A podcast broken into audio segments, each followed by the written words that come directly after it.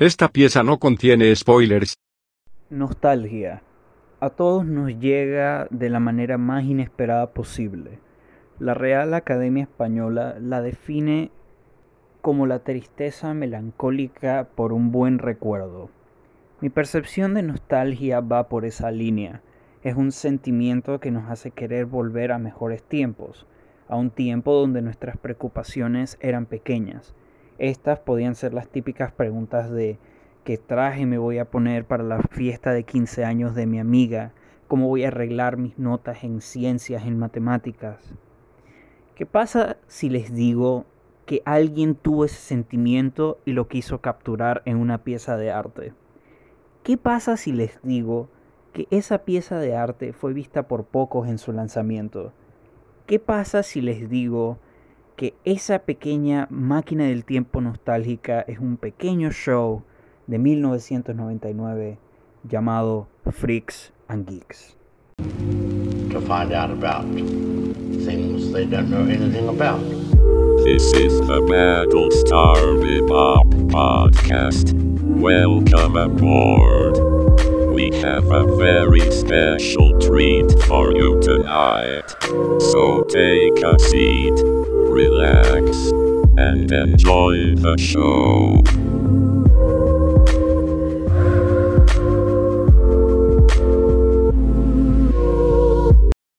Freaks and Geeks es una serie de televisión drama sitcom de adolescentes creada por Paul Fig y Jod Apatow que duró del año 1999 hasta el año 2000.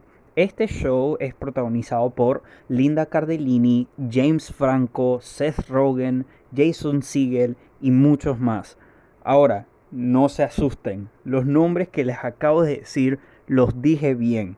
Esta serie tiene al James Franco de, películas como las Spider-Man de Sam Raimi, a el Seth Rogen de películas como La fiesta de las salchichas o Superbad y gente que probablemente le conozcas la cara pero no conoces el nombre.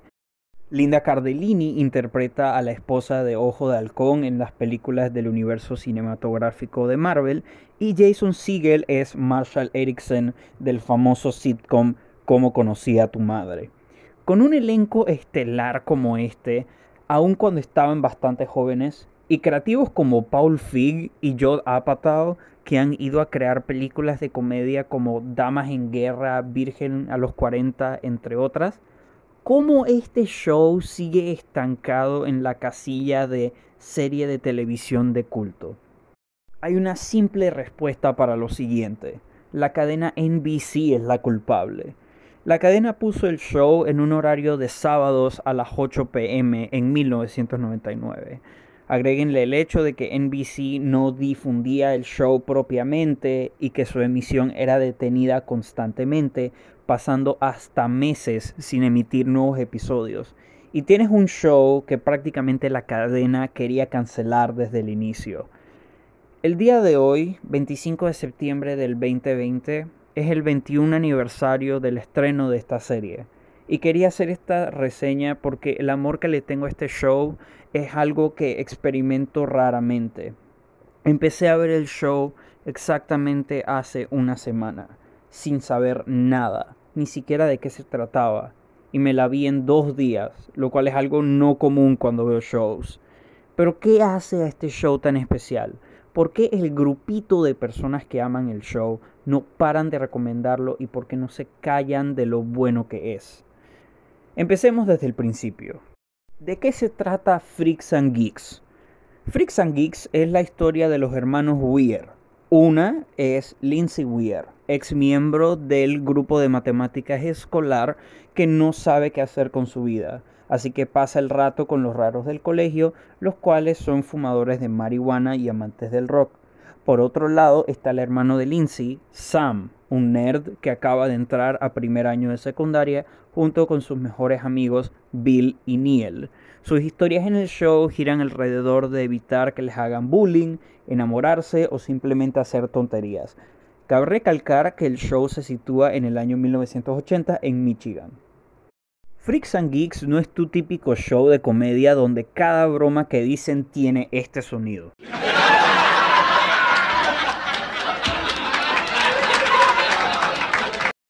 Este se enfoca más en las interacciones que hay entre personajes primero, después si en esas interacciones hay oportunidades para chistes, los escritores del show los agregan. Esto hace que los chistes sean naturales la mayoría del tiempo. Yo tengo esta filosofía de que si escribes jóvenes en cierta época, de una manera no consciente tienes que escribir a jóvenes en general, de cualquier época. Freaks and Geeks sobresale en este departamento. Esto se le puede atribuir a que el equipo creativo prácticamente puso su corazón en el proyecto, tanto así que muchas de las situaciones absurdas que les pasan a nuestros personajes les pasaron a miembros del equipo creativo. El show no es solo chistes, hay drama dentro del show. Lindsay, por ejemplo, como ella es uno de los enfoques, pasamos la mayoría de los 18 episodios del show tratando de ver qué camino escogerá, si el camino de ir libre por la vida o ser una exitosa e inteligente universitaria. Este conflicto interno afecta de muchas maneras a todos los personajes del show. El más afectado de todos siendo Millie, la ex mejor amiga de Lindsay, que sigue en el equipo de matemáticas escolar. El show tiene muchas maneras de representar la dualidad de Lindsay, ya sea en el título, las tramas convergentes con su hermano o personajes que representan parte de su personalidad. Millie representa el pedazo geek de Lindsay, ese pedazo que es responsable y estudioso, mientras que Daniel, interpretado por James Franco, es su lado raro, su lado freak, que trata de llevarla por la vía de la diversión. Es esta pelea de ideales internos que te engancha desde el momento uno en el piloto. La cereza en el pastel de todo esto es el aspecto romántico. Al final del día este es un show de jóvenes y definitivamente el show no decepciona dándote esto. Los escritores saben que en puntos quieres que ciertos personajes se enamoren o vuelvan a estar juntos después de romper. Lo genial de todo esto es que te hacen esperar para que estas relaciones se solidifiquen y cuando menos lo esperas, ¡boom! Los personajes que querías que estuvieran juntos finalmente lo están. Combinen esto con lo humano que se siente en ciertos momentos románticos, en especial un momento donde Nick, interpretado por Jason Segel, le canta Lady de Styx a su novia y tienen las subtramas románticas perfectas que un show de este tipo se merece. Ciertos momentos en películas o series no impactan emocionalmente tan duro a no ser que tengas música. Freaks and Geeks no se queda atrás con esto. La serie, desde cierto punto de vista, es una precursora a shows como Stranger Things, utilizando una combinación de música original hecha para la serie y música de la época.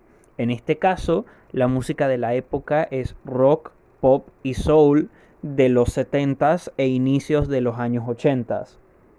El efecto que tuvo este soundtrack en mí fue tal que no he parado de escucharlo desde que terminé el show es un mix espectacular de este tipo de música, teniendo canciones muy conocidas como canciones que probablemente nunca has escuchado. Por eso el soundtrack de Freaks and Geeks es mi recomendación musical de la semana. Si no se ven el show, por lo menos denle una escuchada al soundtrack, está aquí mismo en Spotify. En cuanto a los aspectos técnicos, el departamento de producción hizo un increíble trabajo ambientando cada esquina de los sets en la serie. Las habitaciones de personajes como Nick, Lindsay o Sam reflejan sus personalidades muy bien, pero algo que amo aún más de esto es que sus habitaciones se sienten como la de una persona normal. Hoy en día, para decorar la habitación de un personaje en una serie situada en los 80s, la cargan de referencias, ya fuera con pósters, figuras de acción, etc. Aquí no sobredecoran las habitaciones de referencias. Hay referencias, sí, pero no te abruman de ellas. La serie fue filmada en rollo, lo cual le da este look clásico e indie al show. El vestuario, que es algo que no le presto mucha atención, aquí resalta, ya que al igual que con lo que dije con las habitaciones, todo está en servicio a decirnos algo sobre los personajes. Todo esto me lleva a mi punto final de esta reseña. está haciendo los personajes. Ya he mencionado cómo las personas que trabajaron en esta serie básicamente pusieron sus almas en ella. Definitivamente el aspecto donde esto más recalca es aquí. Ya hablé de Lindsay, pero para mí la parte del show que me pone nostálgico, la parte del show que me deja queriendo verla una y otra vez, son los geeks. Amo los dos lados de la serie, los freaks y los geeks, pero hay algo sobre Sam, Bill y Neil que me toca el corazón. ¿Por qué? Porque yo era Sam en el colegio. Era el niño que le hacían bullying por ser abierto con sus gustos. Era uno que hacía todo tipo de locuras con sus amigos. Pero más importante, era uno que estaba aterrado de hablar con chicas de manera romántica. La mayoría de las escenas con los geeks me recuerdan a mis momentos con los pocos amigos que tenía al inicio de la secundaria. Las bromas vulgares que hacíamos, todo. Lo cual me lleva a mi punto. Paul Fig y Joe Apatow no hicieron personajes, escribieron personas reales que probablemente conociste en algún punto de tu vida, personas con problemas, problemas familiares, personales. Es ese aspecto humano que hace a fans alrededor del mundo de este show no callarse la boca de él. ¿Tiene problemas? Claro que sí. Estamos hablando de un programa que fue destinado a ser cancelado desde el inicio por la misma cadena que aprobó hacerlo en primer lugar. Van a haber inconsistencias con ciertas subtramas o algunas historias no van a ser tan buenas como otras, pero es el corazón, las risas que te saca y los aspectos relacionables que sin lugar a duda hacen a Freaks and Geeks el mejor show de comedia de todos los tiempos. Así que mi puntuación final de Freaks and Geeks es un 9 de 10. Este ha sido Battlestar Bebop. Bye. This has been the Battlestar Bebop podcast. Thank you for listening. Goodbye.